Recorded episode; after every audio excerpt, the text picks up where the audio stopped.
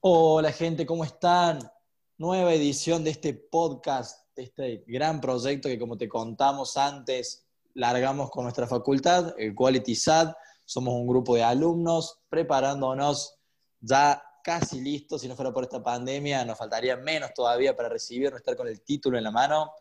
Y hoy, como te veníamos avisando y te dijimos antes, prepárate que tenemos más para ustedes, tenemos a otro profesional, a otra personita, a otro genio que nos va a ayudar, nos va a iluminar un poco sobre, con sus saberes, sobre experiencias. Ya saben cómo es esto, no es nada firme acá. Imagínense, quiero que ustedes, espero, más que quiero, espero que estén igual que nosotros, un café, lo que sea. Lo bueno del podcast es eso, que puedes estar limpiando tu casa, lavando el auto, manejando el laburo te enganchas con el Spotify y lo escuchas nomás.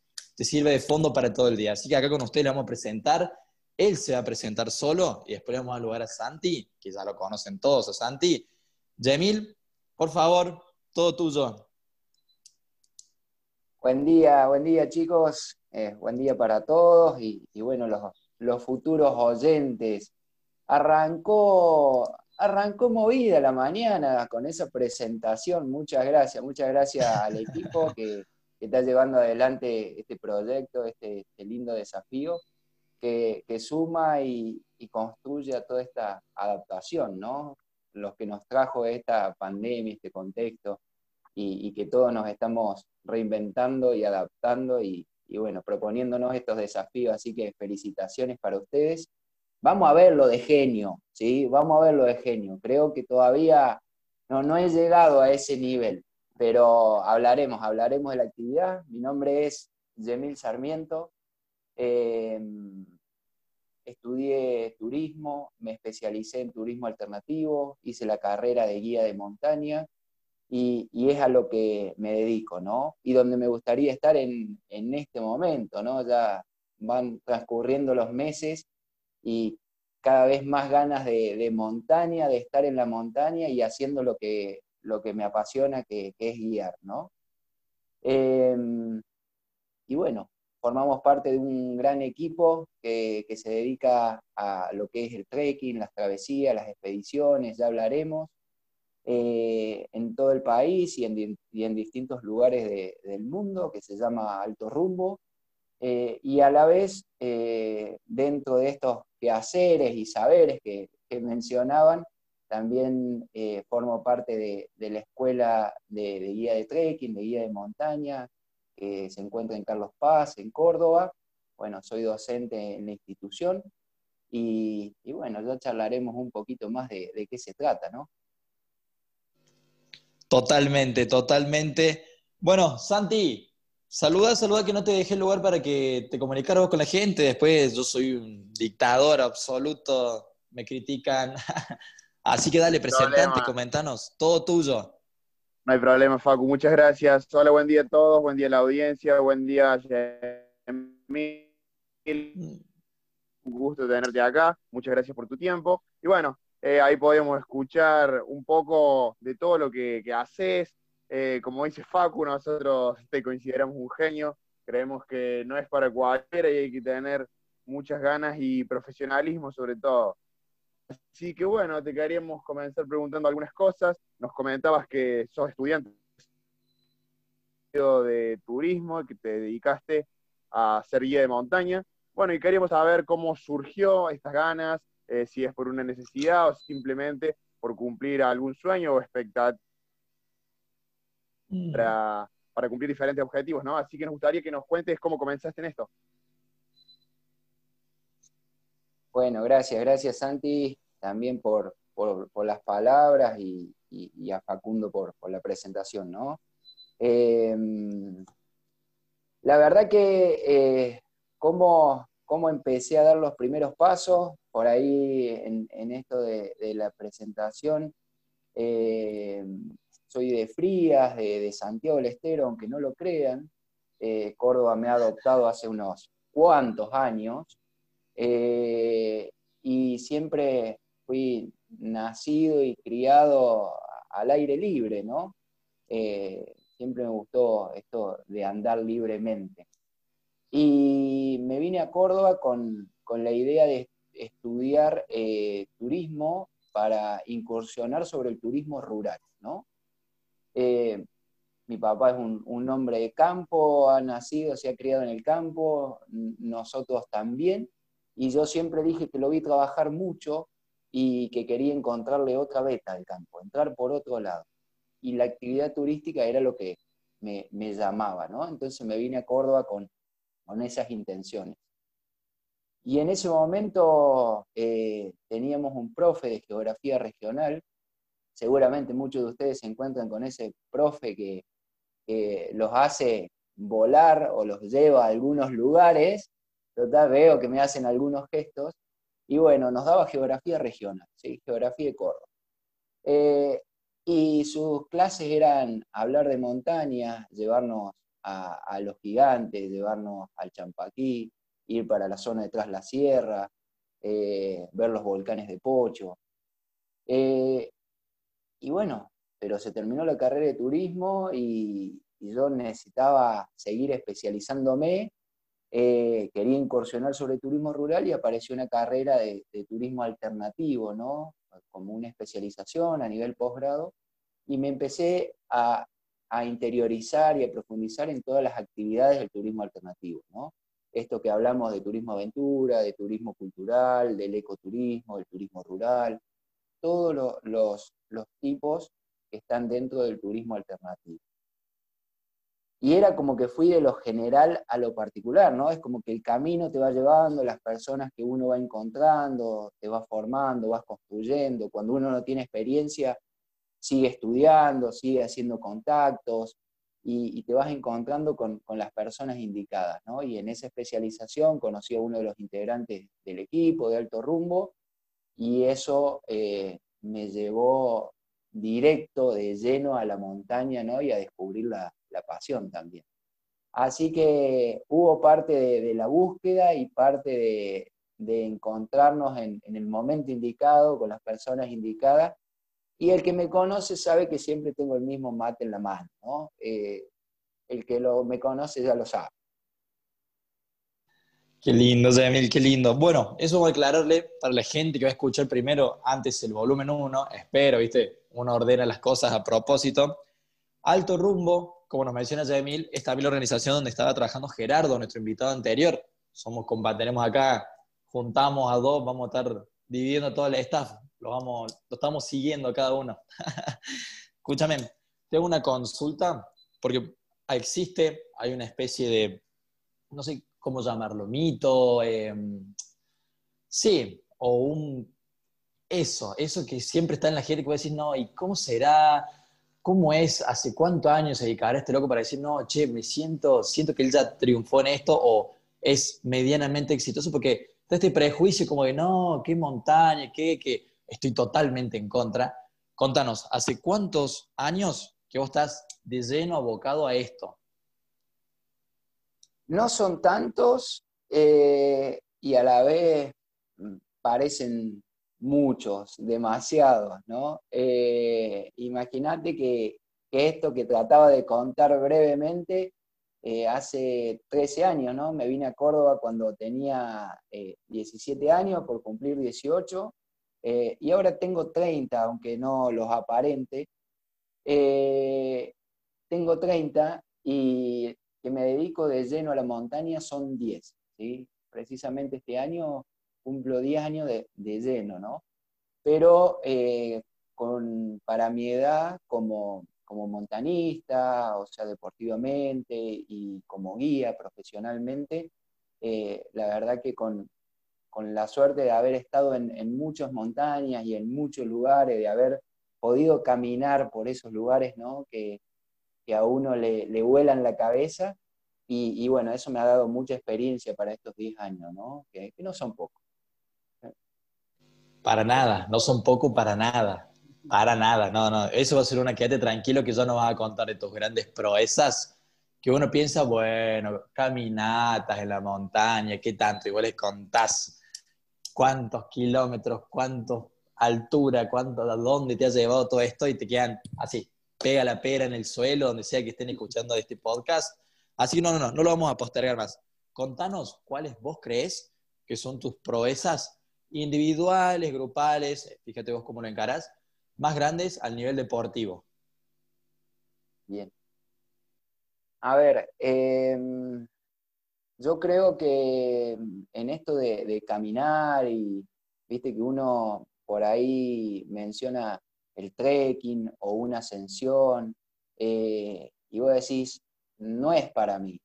Eh, todo lo contrario, ¿no? Creo que algo, y quién mejor que ustedes que están en la, en la carrera, en la profesión de, la educación física, ¿no? Una de las primeras cosas que uno puede hacer, caminar, ¿no? Eh, movernos.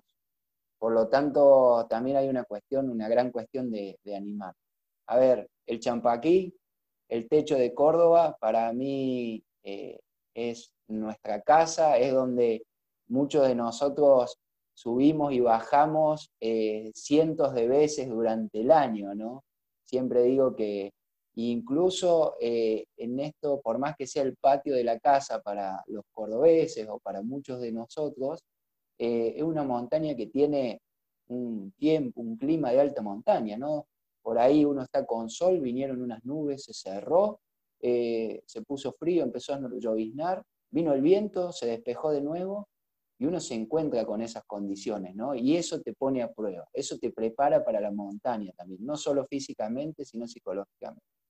El champa, por un lado, y cuando mencionabas de, proezas, más allá de, montañas difíciles, eh, como haber estado en, Perú, en la Cordillera Blanca, en distintas montañas, eh, escalando en, en, hielo, escalando en roca, transitando glaciares, eh, a mí se me vino a la cabeza el Chani, que es la montaña eh, más alta de Jujuy, y que fue mi primera montaña de alta montaña. O sea, una montaña que tiene casi 6.000 metros de altura, donde uno tiene que eh, aproximar cuatro o cinco días para recién encontrarse con el anfiteatro y con todos los picos, ¿no?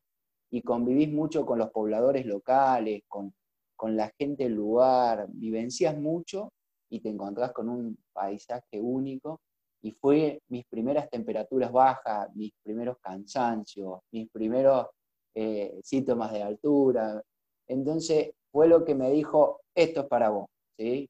Acá estás en tu lugar, estás haciendo lo que tanto te gusta y me acuerdo que estaba a 100 metros de la cumbre, el viento me pegaba en la cara, hacía menos 20 grados eh, y son momentos que no se olvidan, ¿no? Y cada montaña te va preparando y te va generando ese registro pero como que me llevaste los primeros pasos y a la primera montaña de altura más allá de, otras montañas que tengo en, eh, que tengo, que tenemos en el currículum, ¿no? Solo de escucharte, Yamil, se nos pone un poco la piel de gallina. Eh, es increíble. Muchas veces la actividad por ahí no, no se sabe tanto o no se tiene tan desarrollado qué es lo que hacen y escucharte hablar y contarnos de, bueno, algunos síntomas que te puede derivar la altura. Eh, sobre todo me interesa mucho lo que contaste del convivir con la gente, de los pobladores de los lugares que suben. Creo que eso es una actividad hermosa y que eh, no se conoce tanto, ¿sí? Es también una cuestión de, sociabilizar y ustedes, ¿quién mejor que quienes trabajan con grupos todo el tiempo? ¿sí? Te quería preguntar un poco con respecto a eso cómo es el manejo de grupo con las personas que suben montaña, que por ahí no están tan acostumbradas o no están tan preparadas como ustedes, eh, cómo es el manejo con ellos, cómo se trata a las personas en la montaña y a su vez qué cuidados hay que tener y qué recomendaciones se le pueden hacer. Bien, vamos por partes, dijo Jack. Eh, en esto de, dar los primeros pasos, ¿no? Eh, o de animarnos a dar los primeros pasos, por ahí uno dice, le suele pasar, ¿no? Creo que en la actividad también. o, si no tengo determinada zapatilla, no tengo determinada prenda, eh, no, no, no, ¿cómo voy a ir a, a, hacer tal actividad o cómo voy a ir a hacer montaña, ¿no? Y yo creo que eso es todo un, un proceso de, aprendizaje, ¿no? De saber, eh, a ver, todos hemos comenzado en los primeros pasos, yo me acuerdo, eh, algún amigo que me prestó algún equipo, eh, y si no lo tenía se alquilaba, se conseguía, y uno se iba animando a cada vez más, y te ibas formando, te ibas preparando, te ibas equipando, ¿no? A lo que voy con esto es que uno no, no tengo que salir corriendo a comprarme determinado equipo para, hacer una actividad. Después podemos charlar si eh, lo que suma y, cómo, es, cómo es ese proceso, ¿no? Pero en esto de dar los primeros pasos, lo que nosotros proponemos como, equipo y, como guías eh, es ir subiendo escalones, ¿no? Uno empieza con un champaquí, eh, por ejemplo, con los gigantes, con alguna salida en, las sierras de Córdoba, caminando con una mochila liviana, eh, pasando una noche en el refugio, empezando a, reconocerse caminando en la montaña. Creo que ahí está la palabra, esto de reconocernos en determinadas situaciones. Y sobre todo en un entorno como es la montaña. Entonces, después me animo a algo más exigente físicamente, me animo a llevar mi mochila, cargar más peso, tengo que llevar más equipo, más agua, más abrigo, una parte de la carpa, llegar cansado y armar una carpa. Y esa primera vez no me la voy a olvidar nunca, ¿no? De, Llevar una mochila cambia mucho la experiencia, llegar cansado, armar una carpa, lo estás mirando al guía así como diciendo, ¿no me la armás vos? Eh, ¿sí? Entonces, eh, y caminar más horas o salir a caminar en distintos horarios del día. Y uno como que va subiendo niveles y después digo, bueno, me animo a una cota de altura más alta, es decir, bueno, vamos a incursionar a los 3.000 metros, a los 4.000 metros, y empiezo a encontrarme con condiciones de media o alta montaña, eh, con otro terreno, que puede ser una carrera, un terreno suelto, encontrarme con, un neveo, con un glaciar, digamos, con nieve, con hielo, y nos empezamos a poner más técnicos, usar otros elementos. Y así uno va subiendo en, los escalones, ¿no? Eh, eso sería la primera recomendación en esto de ir subiendo por escalones, planteándonos distintos desafíos, distintas alturas, reconociéndonos a esas distintas alturas, en distintas montañas, condiciones, eh, porque uno después pasa montañas como la que hablábamos recién, como el Chani, donde uno necesita otra organización, hay procesos de aclimatación, armados de campamento. Muchas veces estas montañas se logran porque esos pobladores locales son los que nos permiten armar la logística para llevar las cargas a los campamentos, entonces son muy importantes en la actividad de la montaña. Eh, y uno se va preparando, ¿no? Decimos que el cuerpo tiene un chip, como cuando uno se entrena específicamente a conciencia, tiene un chip que va generando memoria y cuando uno se expone a esas situaciones, eh, después el cuerpo, cuando lo expones de nuevo, lo va a reconocer.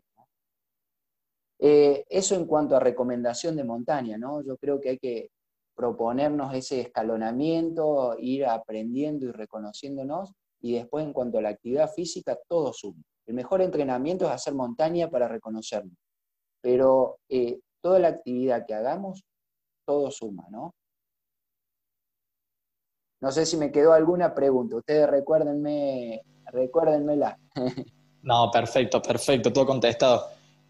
y comparto, comparto, vos nos dijiste antes, ustedes también, como estudiante, el profesorado, saben lo bueno que tiene el movimiento, sea cual sea.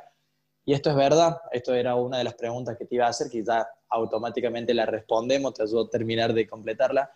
La pregunta era, ¿qué, qué recomendación, qué preparación se le recomendaba a una gente que quisiera empezar a hacer trekking o que quisiera complementarlo? Y es eso, es todo querés correr también, querés ir a un gimnasio, todo, una salud general te va a ayudar a, obviamente, está la gran parte, como decís vos, que es enfrentarse al terreno, enfrentarse a la montaña, que bueno, yo tengo personalmente, he corrido en montaña, he corrido en montaña en San Javier, también he corrido en el Champaquí, bueno, todas esas que van armando las firmas, que te arman todo un año de correr montaña, pero trekking fui una sola vez, creo que contaba Gerardo y nos matábamos de risa del podcast pasado, sobre que mm, tuve una sola experiencia en Alta Gracia, fue hace dos semanas, tres semanas. Eh, fui con un amigo que me dijo, no, sí, vení, vamos, trekking. Yo digo, bueno, un domingo, no tengo nada que hacer, me sumo. También hasta Alta Gracia, estoy en Córdoba, capital, y decís, bueno, a ver si nos dejan los controles de policía, porque levanto la mano, culpa mía, sí, no era legal lo que estaba haciendo el Facu, sí, vamos a seguir en, que, en lo ilegal. Llegamos al terreno, lo primero que nos encontramos es un cartel de propiedad privada. Ya viste como que decís, mmm, estaremos bien, ¿qué estamos haciendo? Claro, llevamos dos infracciones.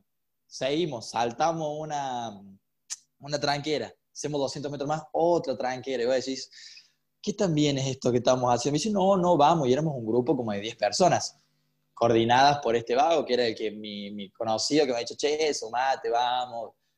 Hicimos, hemos hecho 3 kilómetros, empezando a subir, nos cruzamos con gente de la montaña, todos los propietarios, así. Bueno, chicos, así como llegaron, media vuelta, se vuelven por el mismo sendero. No te puedo explicar, Yamil, la indignación, la ira. Yo iba preparado con mi mochilita, digo, me ahí me habían pintado esto, che, tráete agua, ropa, las zapas de montaña, comida, porque a las 12 comemos en la cima de la montaña y nos volvemos, salimos a las 6 de la mañana. Yo había armado todo un domingo, 10 y media de la mañana, estaba desayunando en mi casa.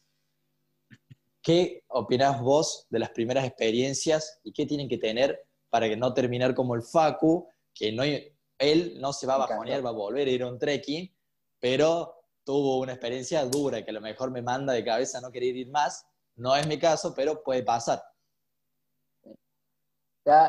sinceramente, sinceramente creo que, eh, nada, me, estoy riendo de, tu primera experiencia, bueno, furtiva por un lado y frustrada por el otro, ¿no? Uf, muy frustrada.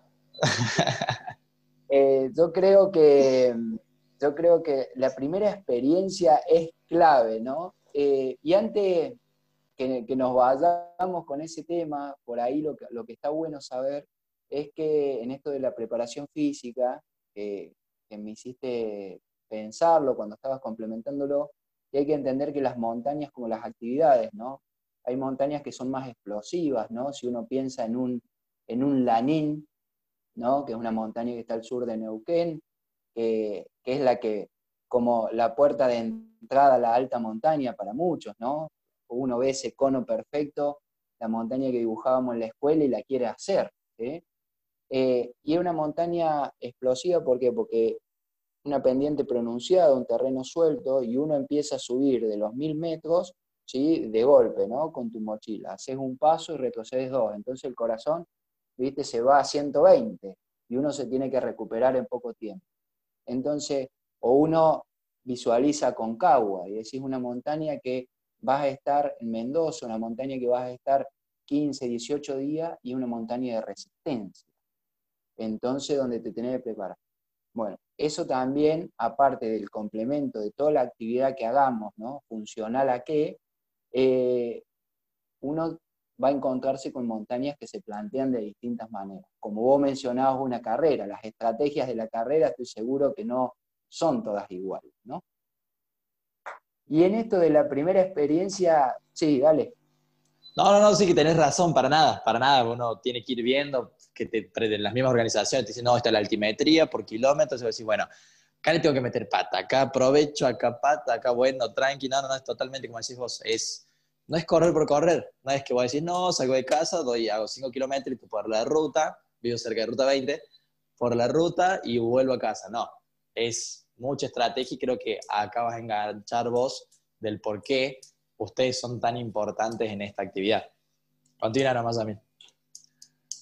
Y mm, en esto que, contabas tu experiencia, ¿no? Em, hay, que, hay que saber, por un lado, que, Córdoba, seguramente eh, Gerardo lo, mencionó, bueno, tiene una, una, ley de turismo alternativo donde en la provincia de Córdoba se plantean eh, modalidades y actividades de, turismo alternativo, donde se establecen zonas de riesgo, eh, qué actividades están en determinado, en estas zonas de riesgo y quién puede o debería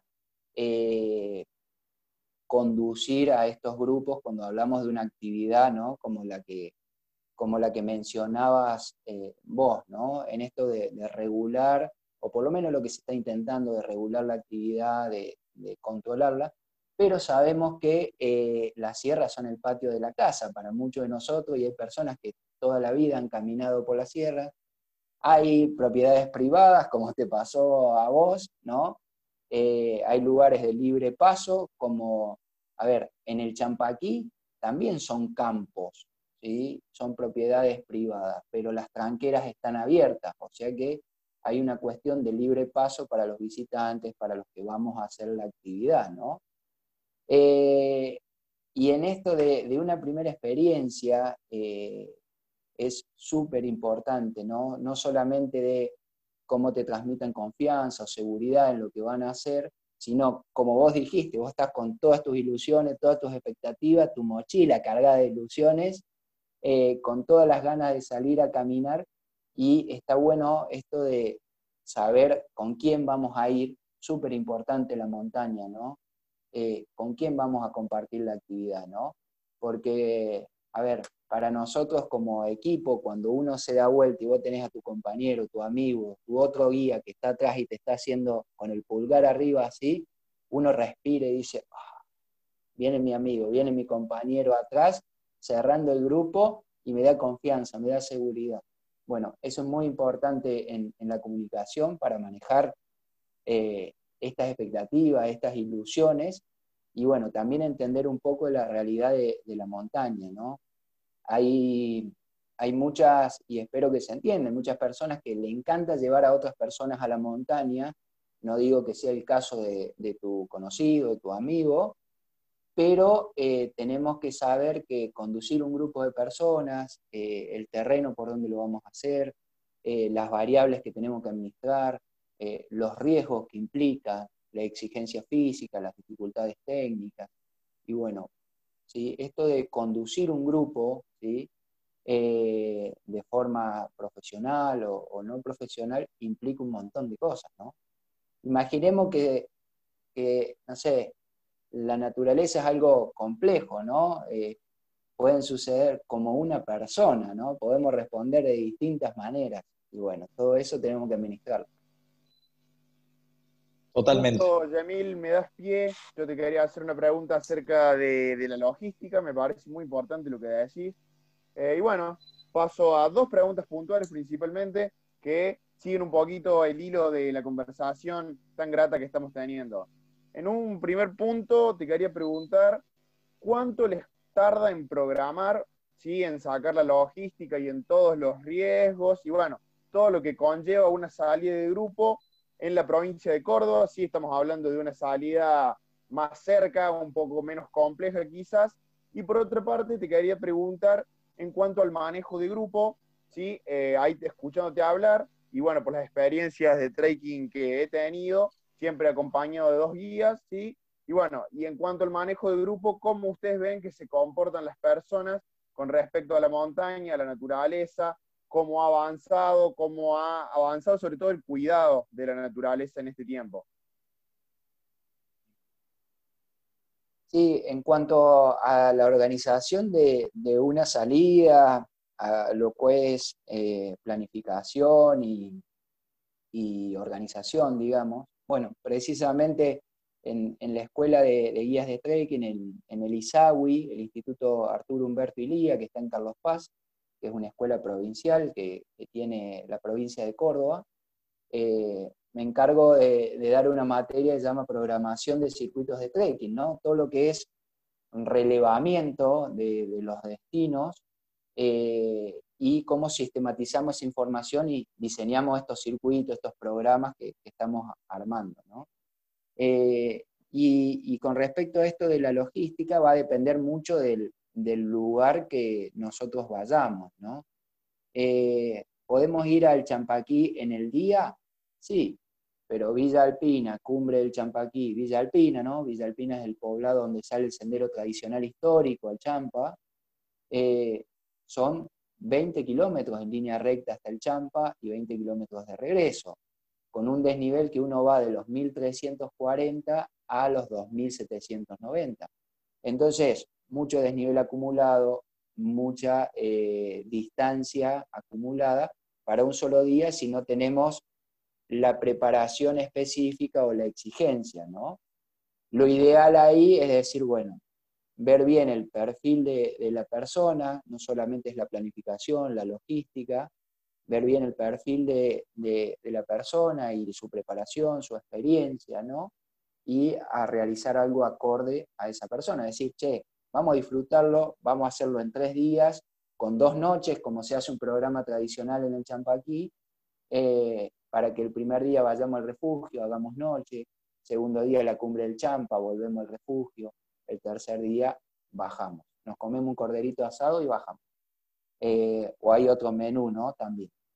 Em, pero bueno, todo esto va a depender del destino, ¿no? Y siempre hablando en, la provincia de Córdoba, donde uno no tendría, eh, tendría cuestiones de exigencia física, eh, a no ser que esté haciendo otra actividad, como si hay escalada, ¿no? Y tengo que superar algún paso roca, o vamos a hacer una actividad específica como esa, siempre valoramos la exigencia física, principalmente en las sierras.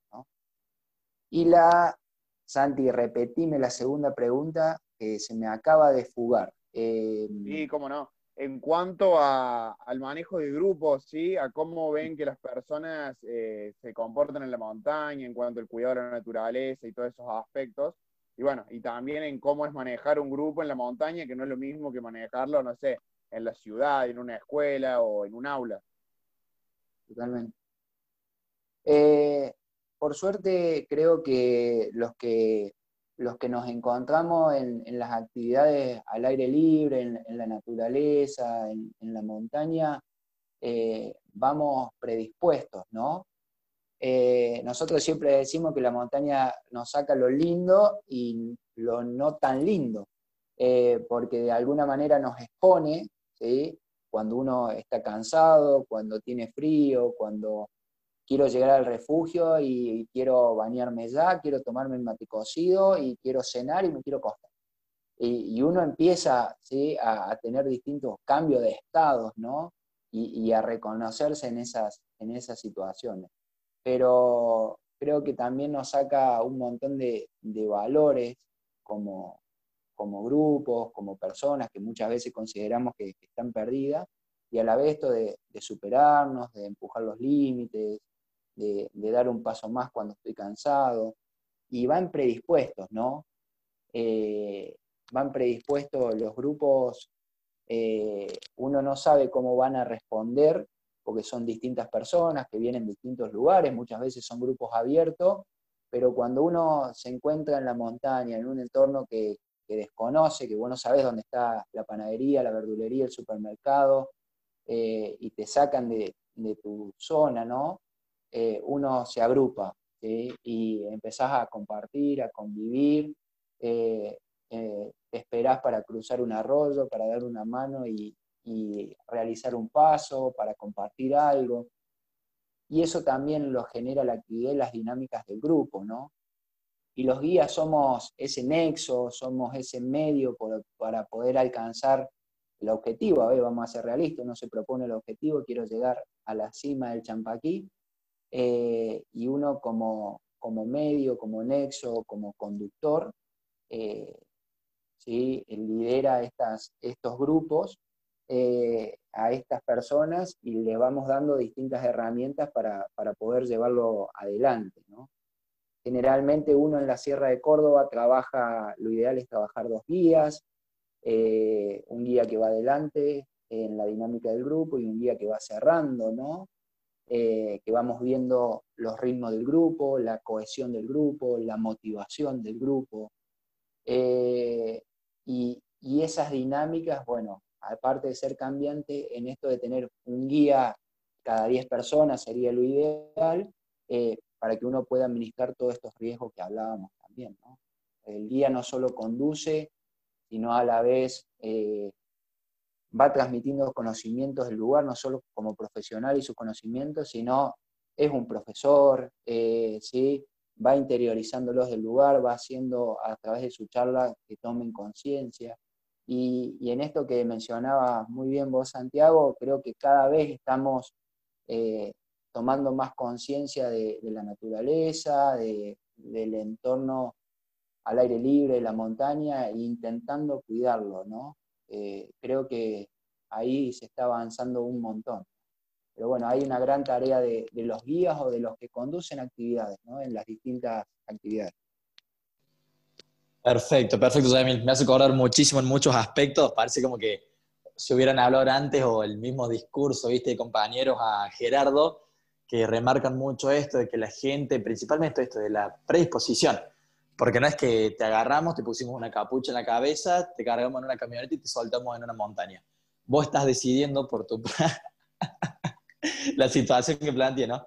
Vos estás decidiendo por tu propia voluntad ir, desafiar. Sí, estoy seguro que va a haber mucha gente que este salir de la zona de confort, como decías vos, es de ser muy, muy complicado. Nos hablaste recién sobre la, mira, lo vamos a pronunciar palabra por palabra, porque en algún momento en que lo escuché le va a llamar la atención, como a mí me pasó cuando estábamos estudiando ayer. Mira, él es profesor en la ISAUI, en el ISAUI. Muy bien, quiero que me cuentes, mira, hola, soy Facundo, eh, vi en internet la propaganda de la facultad, estoy interesado en ser guía superior en trekking. Contame. Muy bien. Sí, yo creo que te, te estás riendo, Santiago, ¿no? Ahora que te puedo ver ahí la cara, te estás riendo también, te estás riendo. Eh, ¿Cómo deben ser esas... compañero. Sí, yo estaba tratando en esto de que nos estamos conociendo también, ¿no? Y profundizando. Eh, ya me imagino esas, esas charlas en, el aula, ¿no? En el espacio de, de las clases, todos juntos ustedes. Estás imaginando perfecto, estás perfecto. Sí, somos muy transparentes, por suerte, ya nos va sacando las fichas todos. Es que esto lo que queda es mirarse por una camarita, lo, hemos aprendido a vivir en virtualidad, creo. Algunos no, ¿eh? yo, ahora que no han permitido salir más, converso con gente de, che, ¿cómo estuvo tu cuarentena? ¿Cómo estuvo la tuya? Hay gente que está totalmente negada y otra dice, no, la verdad, aprendí a vivir virtualmente. Y esto, bueno, como decíamos al principio, es una de las grandes posibilidades que estamos a kilómetros, yo soy capital, Santi está en Río Tercero, estamos a ah. kilómetros, kilómetros, kilómetros, y estamos acá conectados, yo tengo acá, estoy justo en el living, tengo el sillón al frente, y en este sillón estás acá vos, Emil, ahí está el Santi, el Enzo lo tengo acá en este que es más grandecito, que entramos dos. Bien, con distanciamiento social, ¿no? Por favor. Por supuesto, hay un metro de sillón a sillón. Bien. Santi, eh, y la verdad que em, en esto que me preguntabas vos, eh, yo, yo me acuerdo cuando llegué a la escuela, ¿no? Eh, como te les decía, fui de lo general en, la profesión y en el estudio, fui como de lo general a, lo específico y, encontrar mi, perfil, mi pasión, ¿no? Em, y en esto es importante eh, esa primera experiencia, ¿no? ¿Quién te recibe? ¿Quién te cuenta por primera vez ¿sí? la carrera que estás por hacer? ¿Cómo, ¿Cómo va a ser? ¿Cómo la vas a caminar? Y me llevaste a ese, a ese momento. Vamos, vamos.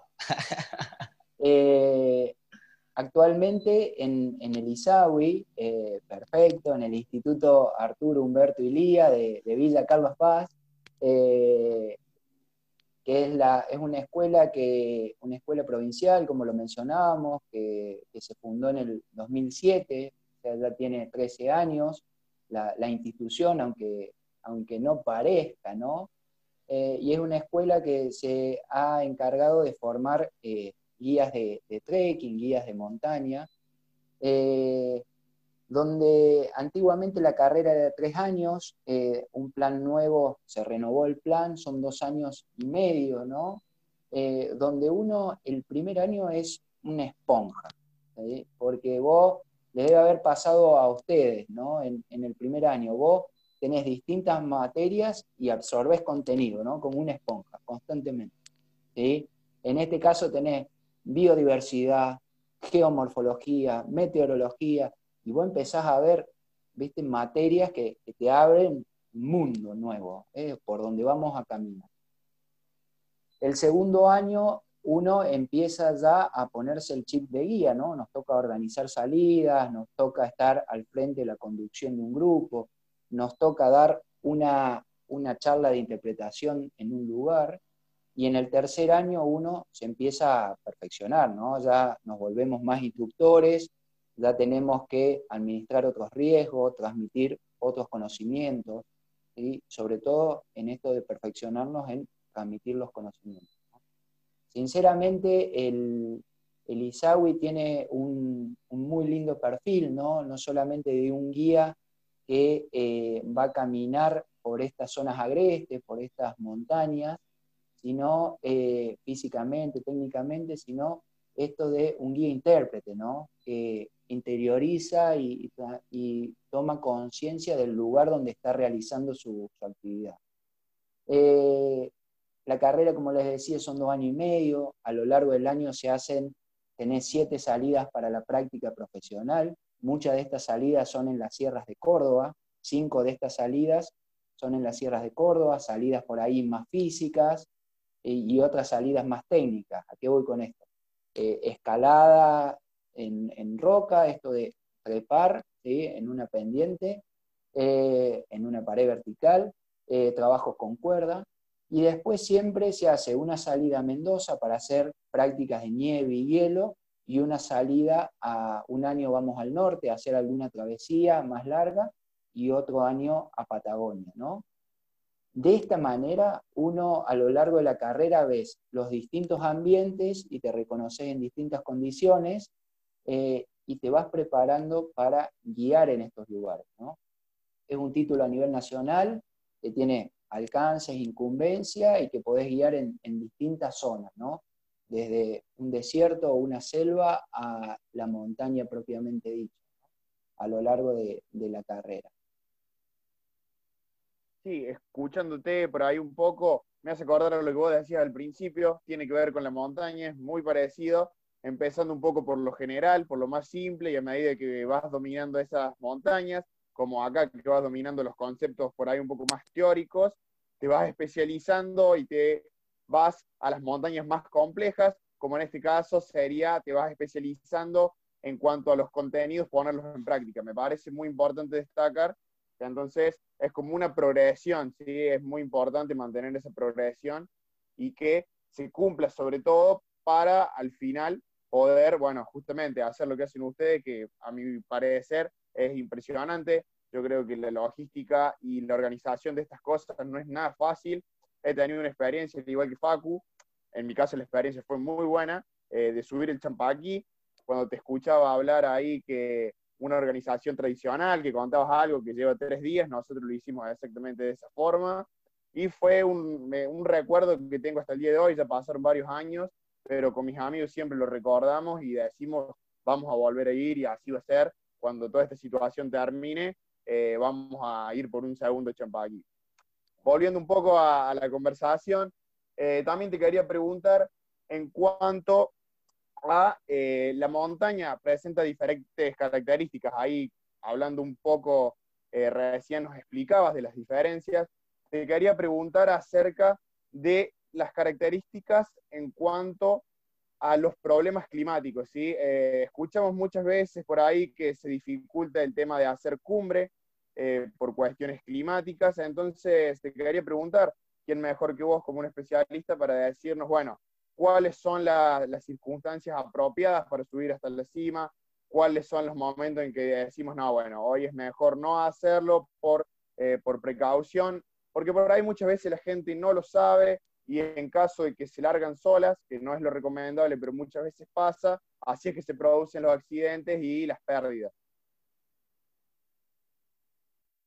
Muy bueno, Santi. Em, sí, en esto que mencionabas de, la práctica y de cuando uno está haciendo la carrera, eh, y nos pasa, ¿no? Ah, me voy a ir con una pequeña anécdota, pero cuando uno eh, eh, está guiando en el Champaquí o en alguna montaña, eh, y uno llega con esa, con esa mochila que decía Facu, cargada de expectativas, de ilusiones, mira así y no es como, no es una, profesión, no es un trabajo, no es, uno como guía está, donde quiere estar y, y la primera pregunta que le hacen a un guía es decir, ¿y vos? ¿A qué te dedicas?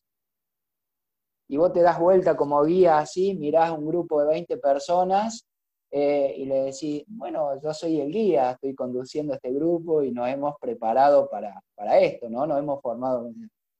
Otra de las preguntas que se le hace a los guías y les debe pasar a ustedes como profesor de educación física eh, es, eh, ¿y este cursito ¿dónde se hace?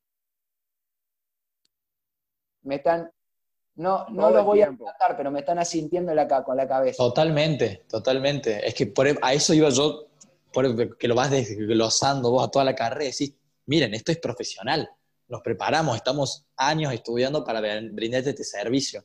No es que me va bien en la montaña caminando, vi que era más o menos grosso, le entendí, le pongo onda, che, me hago un grupo. No, me estoy preparando, tengo años, tengo una experiencia, como vos que sos, no sé, arquitecto y me contrataste, yo también tuve mis años, leí, tengo mis libros encima, mis prácticas, sí no vamos a negar que más vos que nosotros, pero también somos, son carreras muy prácticas, extremadamente prácticas, porque nuestro campo es el movimiento, el cuerpo, no tanto el libro, pero no, no, no, yo estoy fascinado, estoy fascinado con esto para y calculo que la gente va a escuchar también que, ah, mira, hay una carrera, son dos años y medio y estudian y capaz el chico con el que yo salí los fines de semana yo calculaba que, bueno, el padre la habrá llevado alguna, un par de veces a la montaña, vio que era bueno y se hizo un grupo y no, tuvo sus años ahí estudiando, así que no, continúa, continúa tapando, rompiendo más mitos.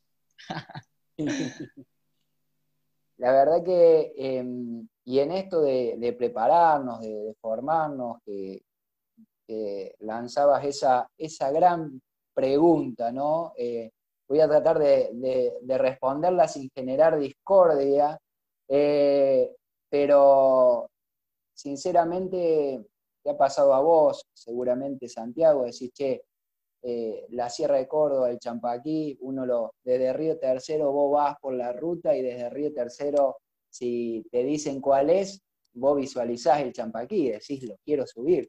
Me voy a juntar con mis amigos y nos vamos el fin de semana para allá. Nos cargamos todo en la mochila, eh, comida, algunas cositas más, la carpa y nos vamos para allá con mi grupo de amigos. Bueno, eso ha sido históricamente, ¿no? Pero hay que entender, hay que saber también que, la provincia tiene esta regulación que nosotros hablábamos, eh, que se establecen estas zonas, que se establecen actividades y que implican riesgo. Aparte de la exigencia física, de la dificultad técnica, hay que visualizar los riesgos que, se implican, ¿no? Eh, y un día de sol despejado, eh, y espero que no suene a reto, pero un día de sol despejado todos somos guías, eh, porque uno ve la huella marcada, ves eh, un mojón, que es una piedra que está señalizando el camino, o una pacheta, que es un montón de piedras que los visitantes van dejando para que uno vea el rastro de donde va el sendero. El tema es cuando viene esa nube que dijimos, que se cerró, eh, se puso frío, empezó a lloviznar, se mojó el suelo y todo parece igual. Y ahí es donde aparecen los conocimientos de uno, como eh, preparándose durante años, como lo mencionaban ustedes, profesionalmente, que empezás a decir, bueno, tenés referencias grabadas, entonces sabés que si pasás por detrás de esta piedra o si te vas a la izquierda en este lugar, te vas a desorientar, te vas a perder porque todo parece igual y entonces uno sabe que tiene que guiarse por referencias, conoce el lugar, puede conducir el grupo y puede administrar todos estos pies. Y en esto de eh, animarnos a ir a la montaña, y pasa mucho, incluso eh, eh, nosotros como guía, con nuestros grupos, nos ha tocado muchas veces tener que rescatar o asistir a alguien porque estás viendo que se va del sendero, porque desconoce el lugar, hoy podemos contar con muchas más herramientas, ¿no? Uno si hoy quiere, se descarga, tiene un GPS o alguna de las aplicaciones con todo el sendero marcado en el celular, ¿no? Em, pero el tema es cuando suceden estas situaciones como la que hablábamos anteriormente. Eh, y en esto, o que vos ves que te toman, vos vas con tu grupo y ves que te toman de referencia de atrás y que están medio desorientados, entonces tenés que asistirlos, y ante eso tenemos que tener cuidado si queremos que la actividad sea plena, que sea segura, que se siga fomentando. ¿no? Y, en esto, para terminar con esto que, mencionabas, que preguntabas vos, Santi, eh, el lugar donde más accidentes, ¿sí? incluso fatales, se ha generado, eh, aunque no lo crean, han escuchado el Cerro Linderos, el camino que va de Yacanto, bueno, ¿Alguno de ustedes ha estado...? Sí, sí, lo conozco, lo conozco. El camino, ahí me levantan un, pulgar, el camino desde Yacanto de, de Calamuchita, uno hace el camino dos horas y media, tres horas, el camino de Linderos que te lleva al filo y llegas al Cerro Lindero, y de ahí vos tenés media hora caminando al champán. O sea, uno llega en vehículo y tenés media hora caminando al champán. Entonces, 40 eh, minutos, una hora, con un día despejado de sol, eh, uno ve, ¿sí? ve eh, el champaquí, se va guiando, ve la huella, ve las referencias que hablábamos, llega. El tema es cuando viene una nube, pega contra la cara detrás la sierra, la cara oeste de nuestra sierra es más pronunciada, ¿no? Y la cara este, que va al Valle Calamuchita, es más moderado. Este sería el perfil, ¿no? Ustedes que lo están viendo, el oeste tras la sierra, el Valle de Calamuchita. Entonces, cuando viene la nube y pega acá, y su, por, la barrera orográfica, por la sierra, se levanta y pasa como una ola, todo eso se cierra, descarga, eh, y ahí es cuando uno, estoy, eh, fui como a, pasar a la cumbre del Champaquí como si fuera preparado, ¿no? Como si fuera a pasar un día en la plaza y a tomar mate, y vino esta nube, se cerró, se puso frío, empezó a lloviznar, me desorienté, no sé navegar sobre una cota de altura, eh, no reconozco la senda, la referencia que hablábamos, y me desvío y me voy para abajo y me pierdo.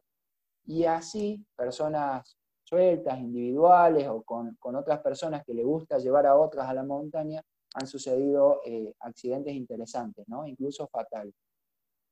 Mírenle, miren en lo que les estoy diciendo, en media hora de este cerro a este cerro, ¿no?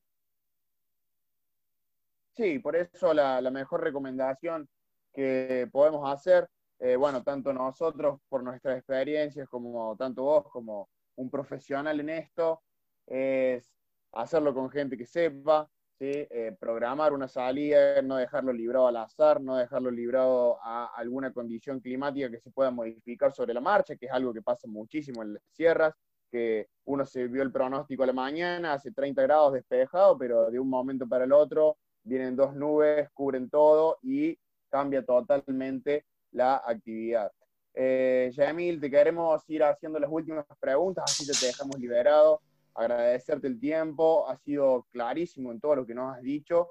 Eh, en mi caso me has dejado como hasta motivado, por así decirlo, con ganas de hacer un poco... Con ganas hasta de estudiar la carrera.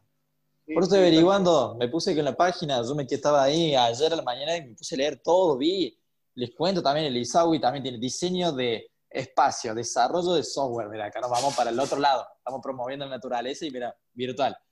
Guía superior en trekking, guía superior en turismo y técnico superior en turismo, ¿no? Un montón de cosas. Lo de trekking ahí me mató. Como te digo, era un mito que vos decís, che, esta gente, yo personalmente sí sé que venían, vienen por ahí de la rama del turismo, pero yo pensaba que era, eh, no, bueno, tiene una experiencia en montaña, como no sé yo, corro un par de años más, sigo haciendo para trekking y digo, bueno, me hago guía. Y no, esto es profesionalizarse, experiencia, que yo creo que es lo que va al servicio, es experiencia. Lo tenemos el profe Jamil. Él nos va a guiar y la experiencia, como decís vos, ves gente suelta, perdiéndose y es espectacular. No, no, no, no, muy, no, yo estoy chocho, chochísimo. Calculo que la gente igual, porque lo tuvimos a Gerardo, que era el que nos dio técnico, nos contó de la montaña, todo, pero el tema tuyo, Jamil, que lo das del lado académico, es espectacular. Bueno, eh, agradecerte por este contacto.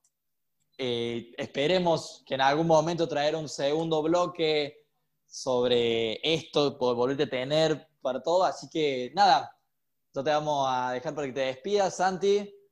La gente es tuya. Bueno, eh, muchísimas gracias a todos, muchas gracias a Emil, muchas gracias a toda la audiencia que nos está escuchando o que más bien nos va a escuchar y que nos hace el aguante mediante nuestro podcast en Spotify. ¿sí? Eh, la semana que viene va a estar saliendo el primer capítulo, que fue con Gerardo, y en 15 días aproximadamente tendremos el segundo capítulo con Jamil, que va a ser más bien un complemento del primer capítulo, así que esto se está poniendo realmente bueno, interesante, y a partir del capítulo que viene también vamos a estar abordando otras temáticas, no sean impacientes, que va a haber de todo un poco.